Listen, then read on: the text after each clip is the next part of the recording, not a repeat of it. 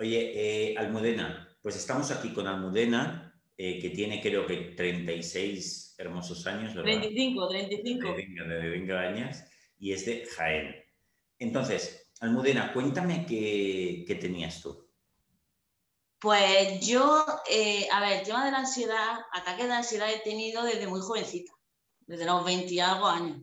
Lo que pasa es que siempre lo tenía relacionado con la resaca. Yo me iba de fiesta, salía, le daba trinqui y, y eso pues hacía que al día siguiente me diese ansiedad y fue de poquito a más, hasta que ya una vez tuve hasta una, bueno, un ataque de pánico que se me paralizaron las manos, bueno, chungo chungo. Pero, Pero como siempre.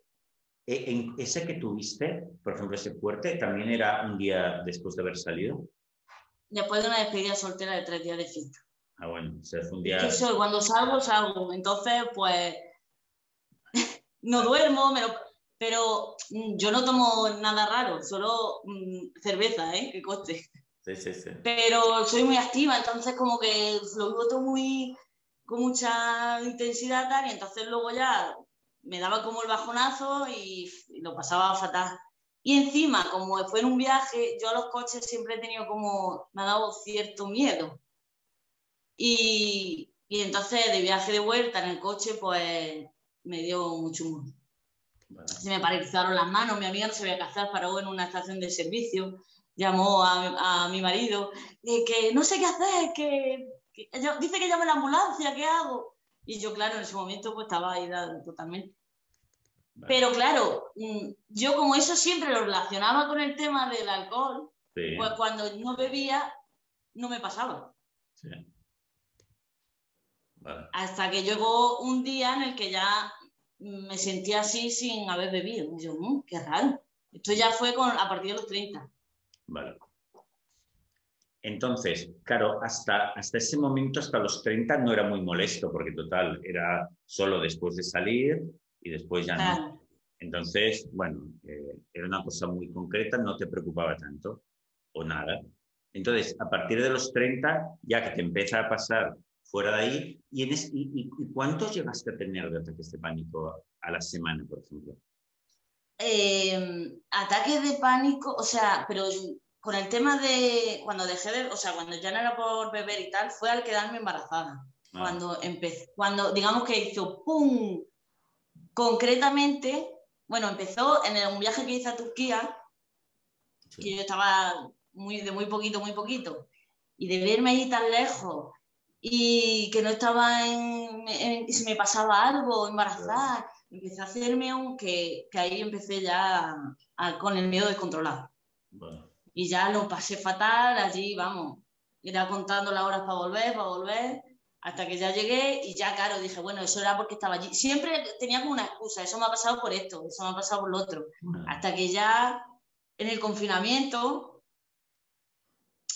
¿cuándo fue? Sí, en, esto fue, el viaje fue en enero, pues en abril, en el confinamiento, ya por la noche eh, había ido al hospital por algo de médico de tema del embarazo y por la noche me dio una crisis que esa fue la que ya a ella fue cuando todo empezó, todo lo malo, digamos. Pero este, eh, Almudena, igual era tu segundo embarazo. No, el primero. primero, vale. Solo tenía uno. Vale, vale. Pero, eh, ok, ok. Entonces, eh, ¿qué más? ¿Qué más? ¿Qué pasó? Entonces, eh, claro, de repente me vi en mitad de una pandemia, en un mundo apocalíptico, y yo embarazada. Y yo decía, pero se va a acabar el mundo. Y, fue como un ataque de no quiero estar en este mundo, no quiero estar aquí, pero a la vez como la muerte, una cosa que siempre me ha aterrado muchísimo, era como no querer estar en ningún lado y querer escapar y no poder. Fue, se me hizo así un chía ahí en la cabeza y hizo plan. Y al día siguiente, bueno, más o menos fui llevándolo, pero ya es lo que te digo, se me quedó como algo ahí mm, que ya no me dejaba estar bien. Vale y ya era el miedo a volver a sentir esa sensación de claustrofobia, sin, o sea, en, o sea, no, era no en un sitio cerrado, claustrofobia de, de, estar en la situación, no sé cómo explicarlo. Entiendo, entiendo.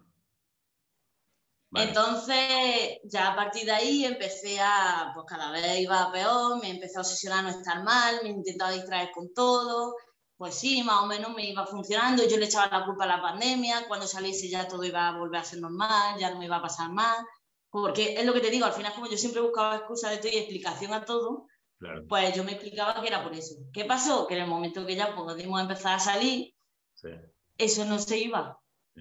Y ahí ya pues cuando ya empecé cada vez peor, porque digo, si ya no se me ha ido por esta razón, ¿por, qué, me, qué me pasa? Entonces ya empecé a mirar por internet, a mirar por internet todas las enfermedades posibles. Bueno, he tenido todas las enfermedades y trastornos mentales posibles que podía tener una persona. Eh, tenía, vamos, llegué a pensar que podía tener hasta esquizofrenia. Porque ya mi cabeza era un matiburrillo y decía, tengo que, o sea, me decía que me metan algo aquí que me borren todo. Era como. Y cada vez, pues eso. Y ya llegó un momento en el que ya eso, creyendo que tenía todas las enfermedades posibles, dije, necesito ayuda. Digo, voy a buscar ayuda, que alguien me diga qué es lo que tengo. Porque es lo que, al final todo mi afán es buscarle la explicación a todo. Claro. ¿Qué pasó? Pues ya fue cuando eh, llamé a mi, al psicólogo y ya empecé a mirar vídeos tuyos por internet y, entonces ya llamé al psicólogo, ya me citó tal y empecé a... Claro, yo fui allí esperando que me dijese, tú tienes esto. Y el psicólogo no me dijo eso. Entonces, pues claro, yo al principio decía, pues esto no sé yo si, si me ayuda, tal, porque como que tú cuando vas al psicólogo piensas que vaya a decirte lo que quieres oír. Y en realidad, pues en mi caso no fue así. Y, entonces ya miraba vídeos, miraba vídeos tuyos, que, que, la verdad es que me daba mucha tranquilidad. Es que me despertaba a mitad de la noche y muy nerviosa, empezaba a ver vídeos, bueno, claro, tal. Eso pasa por... Y me calmaba mucho, la verdad. Entonces ya empecé con el tema, con la... El psicólogo me mandaba un ejercicio de relajación, tal, bueno, iba más o menos bien, y, pero eso no se me iba. Eso no se me terminaba de Total, que ya, bueno, eh, con los ejercicios que ya me empezó a andar y tal, pues algo sí es verdad que, yo me notaba que mejoraba. Pero ya era como que me exigía, tengo que estar feliz, tienes que ser feliz, porque no estás feliz? Si ahora estás embarazada, se supone que estás en el mejor momento de tu vida ahora mismo. Y, y, todavía me faltaba que no, no terminaba de, no sé, y yo creo que era porque ya cambié el... Bueno, el tema de la ansiedad, cierto, me está llamando mi hermana. Venga, eh, cógelo, cógelo. ¿Vale? Claro, lo paramos un momentito.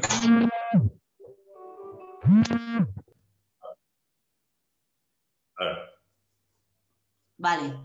Pues el tema es que es cierto que con las cosas que me mandó el psicólogo, el tema físico, sí es cierto que ya mejoraba bastante. O sea, ya los nervios, esos ataques de se me relajaron bastante. Y con los vídeos y tal, es verdad que me que yo noté esa mejora. Pero ¿qué me pasó? Que me fui ya a la obsesión. Ya pasé de la ansiedad física, del ataque de pánico, a, la obsesión. Y mi obsesión era que nunca iba a ser como yo era, que ya no era yo, que ya no iba a ser feliz nunca. ¿Qué me pasaba? Me despertaba a veces de la siesta y era como que el mundo era raro. O sea, me sentía rara. Sí, sí, sí. Como si no fuese yo. Y era como, veía mi entorno y, me empecé, y a partir de ahí empecé como un desánimo, una tristeza, no tenía ilusión por nada, ni me ilusionaba ya ser mamá, ni me ilusionaba ya nada. Todo lo que me gustaba hacer antes ya había perdido esa... Incluso yo, que siempre tengo el concepto de que soy una persona súper feliz, que mi vida la recuerdo súper feliz. Bueno, siempre con momentos, ¿no? Malos. Pero ya hasta los momentos bonitos se me habían puesto grises. Era como que ahora todo lo que yo recordaba bonito ya estaba dejando de serlo. Muy bien. Ya no sabía si sentía. Empecé a pensar que ya iba a dejar de querer a, la gente, que ya no quería a la gente o que ya iba a dejar de quererla. Una, unas cosas muy raras que no, no le encontraba sentido. Sí. Total, que yo se lo contaba a mi psicólogo. Y entonces eh, también vi, el, o sea, bueno, ya con el tema de tu test, los libros, dije, me tengo que leer los libros. Y entonces yo a mi psicólogo se lo dije, digo, mira, digo, estoy siguiendo, y me dijo, pues mira, si eso ves que te va a ayudar, eh, léetelo. Ya yo le hablé de ti, el hombre, de claro, te conocía de... Sí, sí. Y dice, pues sí, mm, léete los libros y ya me vas contando, tal, no sé qué. La verdad es que mi psicólogo yo eh, creo que lo hizo muy bien y porque él mm, sabía que yo necesitaba unas respuestas que él no me daba y sabía que no me las daba porque supongo que me estaba ayudando con eso. Claro. Y total, que ya empecé a leer los libros y yo me notaba que mejoraba. Y esto fue ya, porque yo cuando, antes de dar a luz, ya empecé a caminar y todo eso, y fue el tema físico cuando ya se me, me relajó. Pero después de dar a luz fue cuando me obsesioné un poco, fue más el tema obsesivo. Sí. Bueno, me pensaba que podía hacerle daño al bebé, cosas de esas. Eso es típico. En el hospital me daba un miedo de coger y tirar por la ventana. Eso es una cosa típica, ¿eh? eh es, es, un, es, un, pensamiento obsesivo que, que, la gente suele tener de hacerle daño a alguien o a ellos mismos. Es un tema irracional que, que nos entra, porque claro, precisamente nadie o sea, la gente que tiene miedo a eso nunca lo haría, pero es, es, es el pensamiento irracional. Y uno no se lo puede sacar de encima y piensa, pero ¿cómo está pasando? ¿Estoy volviendo loco qué? Pero es eso, que a veces nuestro por miedo a un pensamiento, el pensamiento entra en bucle. Es solo eso. Entonces, eh, ¿qué, ¿qué, hiciste entonces? Eh, ¿Esto cómo, cómo, entraste a...? Claro, pues entonces em, eh, me mandó el psicólogo unos ejercicios psicognitivos y luego en este libro, bueno, ya me acabé el, el arte de amargarse la vida y este, que para mí ha sido de los que he leído hasta ahora porque todavía no me lo he acabado, mm. para mí ha sido el que más me ayudó. Porque hubo un ejercicio, además que lo tengo aquí, que lo hice. A ver si lo... Aquí. Uno que ponía, eh, pues cuando necesites recordar momentos felices, que tenía que escribir los pensamientos felices y que me transmitían esos pensamientos. Y luego otro que era el debate, el de pensamiento irracional, el debate y por qué, por qué crees que has tenido este pensamiento. Y eso a mí me ayudó un montón. Qué bueno. Pero un montón. Porque ya empezaba como a entenderme, empezaba como a comprender qué me estaba pasando y por qué a lo mejor tenía esos pensamientos y por qué... Pero bueno, aún así todavía tenía mis momentos que decía que no soy yo, que no soy yo. Y lo que yo creo que me pasaba es que no aceptaba que había habido un cambio en mí. Y supongo que sería por la maternidad o por, no sé, o por, o porque tocaba, simplemente, no sé. Exactamente. Y en un momento dado también aplicaste los cuatro pasos, ¿verdad? Sí, sí. Es que esto, aquí es donde yo apliqué los cuatro pasos, porque yo en, el, en la ansiedad física llegó un momento que estaba ya tan desanimada que ya me digo, mira, si me tiene que dar un ataque que me den, a tomar por saco. Entonces le perdí el miedo. Y cuando le perdí el miedo, pues ya decía, pues que venga. Y cuando subía, se iba. Qué bueno. Porque como veía que no, no sé, no había reacción, supongo. Pues se me iba. A ver, viendo los testimonios y leíste acerca de los cuatro pasos, empezaste a aplicártelo a tope. Por ejemplo, con... Yo, mm, bueno, sí, sigue, perdón. No, no, es que hablo mucho cuando veía los testimonios, que he visto muchos, había algunos incluso que me decía, uff, me obsesionaba más. Mm. Por ejemplo, vi uno de una chica que le pasó cuando fue madre, que se obsesionó con que le iba a hacer daño a su hijo. Ah, sí, sí, es un antiguo, sí. Bueno, pues ahí me obsesioné yo más.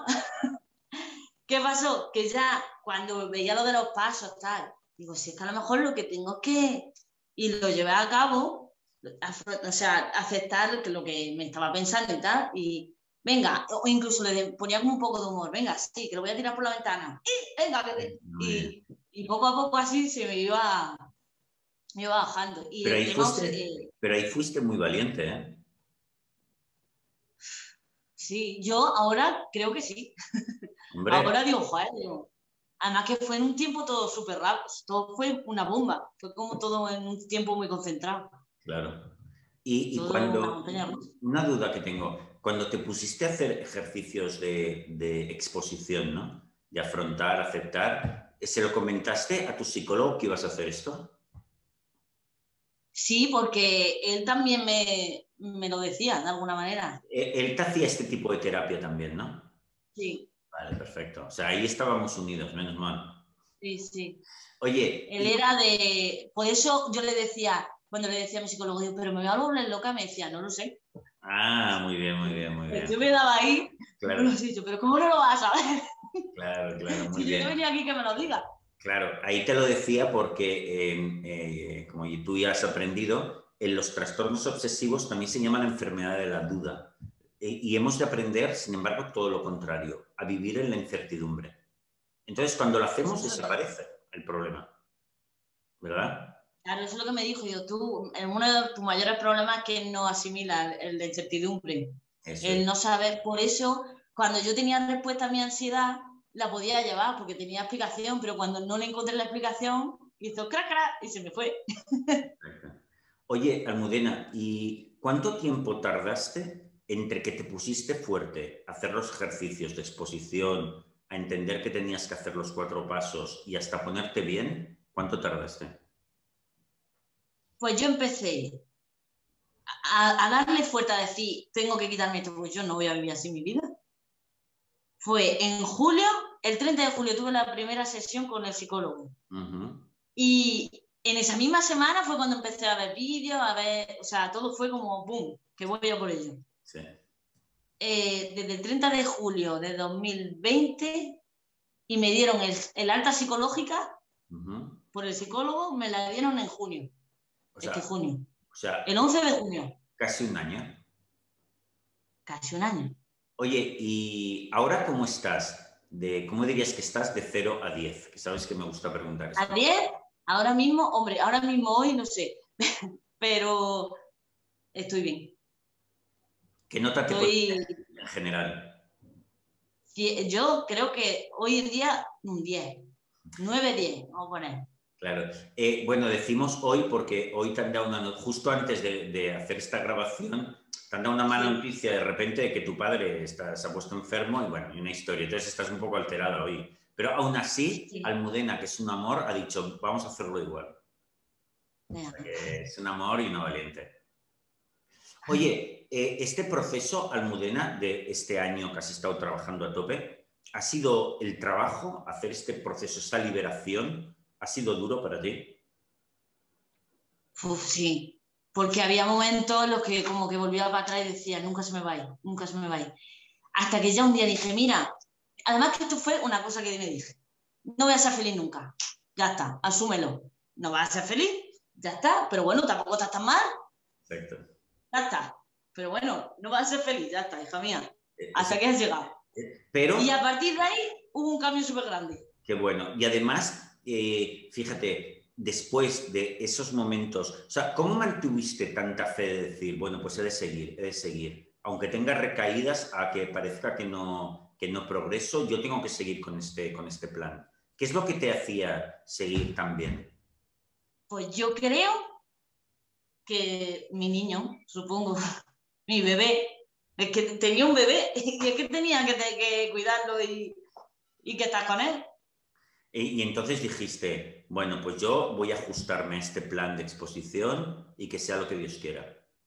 Sí, sí. Además que me daba por todo, ¿eh? Me acuerdo que me apunté a todo. Eh, me apunté a flamenco, a tocar el ukelele, a, a, todo tipo de arte, porque a mí me gustan mucho todas esas cosas. y, y, me acuerdo de estar en la clase de flamenco con mi amiga Carmen y decirle, te juro que me asomo a la ventana y me dan ganas de tirarme. No, me dan ganas de tirarme, no exactamente, sino pienso que me voy a tirar. Es como, me tiro. ¿Y qué hacías? la paranoia de que iba a saltar de repente. ¿Y, qué hacías entonces?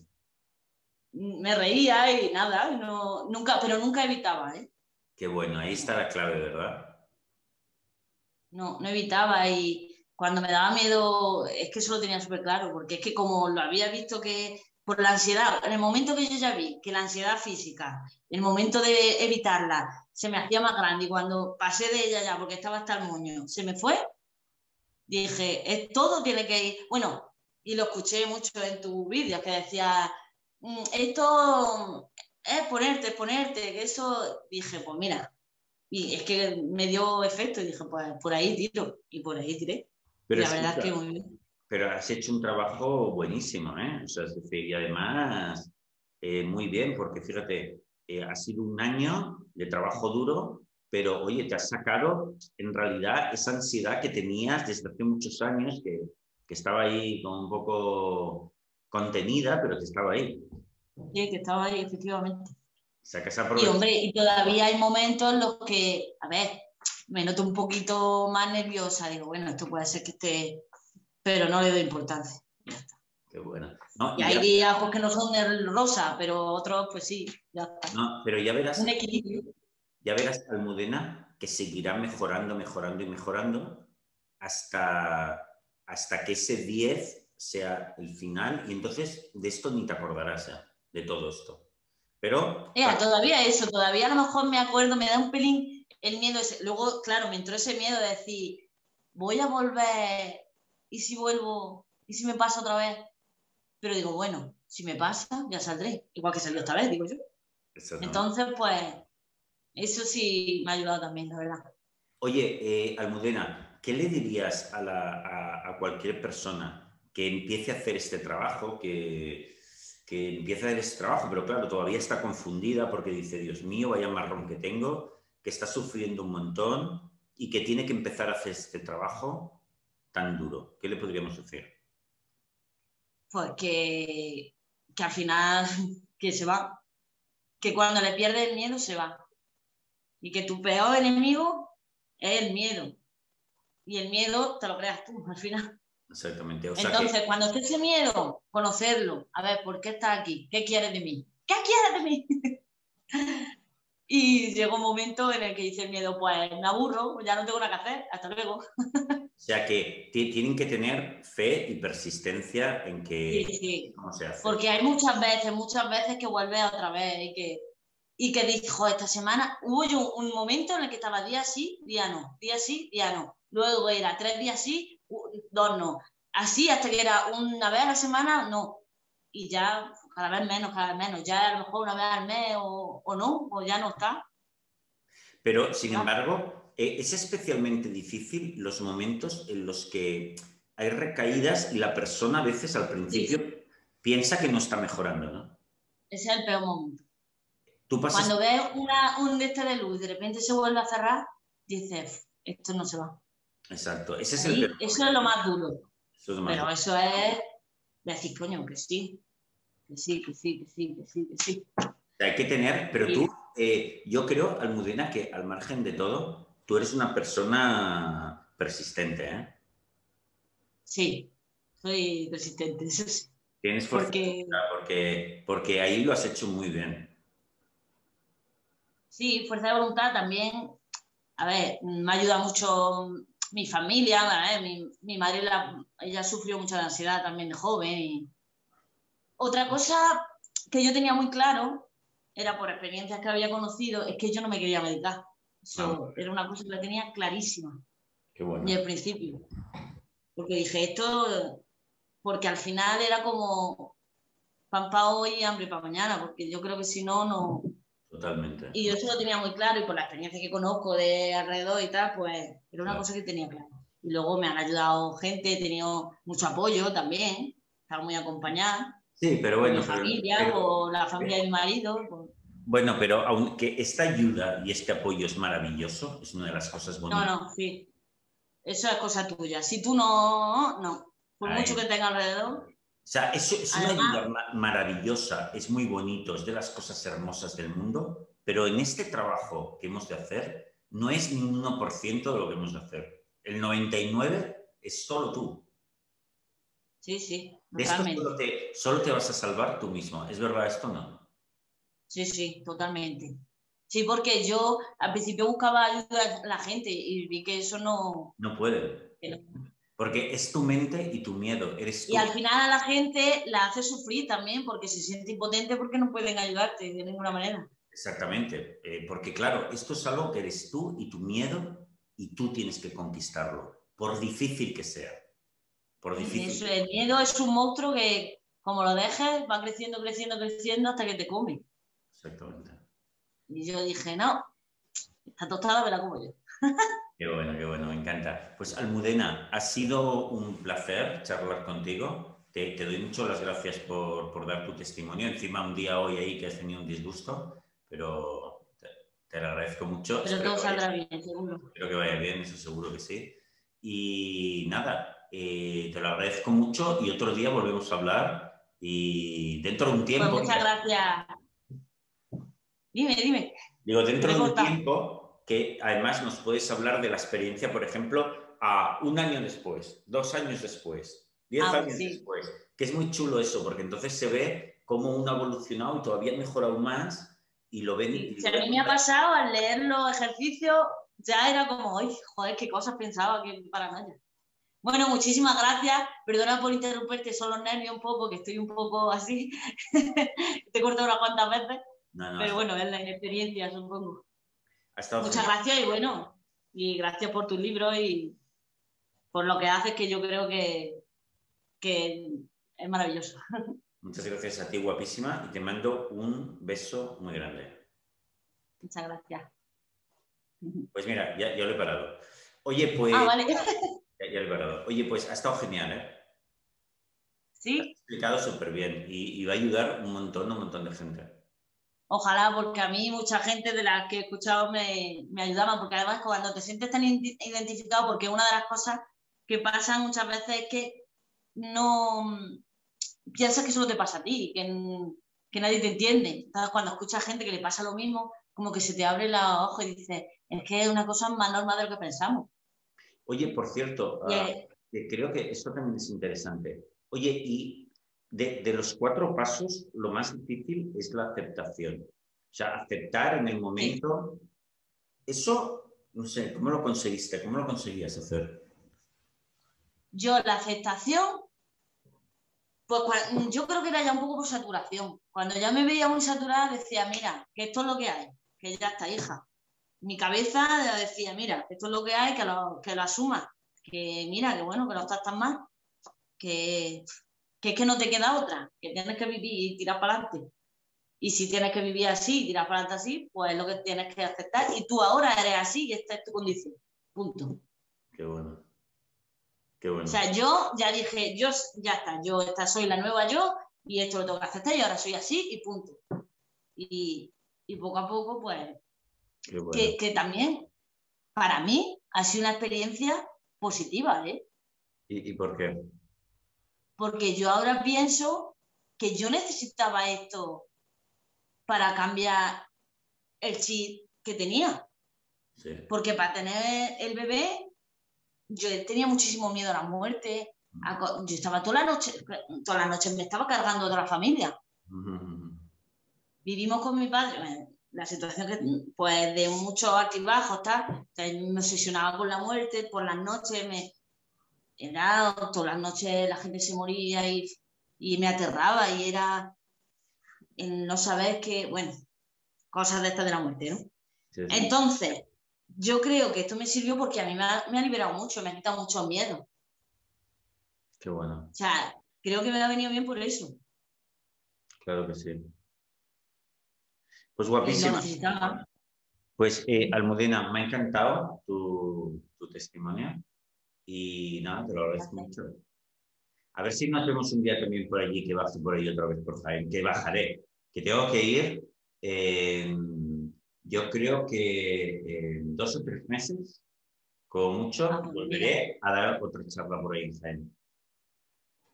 Qué bien. Eh, a ver si te hacemos una ruta por aquí, conocer Jaén. Escucha, yo encantado, ¿eh? sí. ¿Me, sacáis por ahí y me enseñáis algo? Hombre, hombre, que sí, que sí. Te invitamos por aquí a un sitio de comer bueno.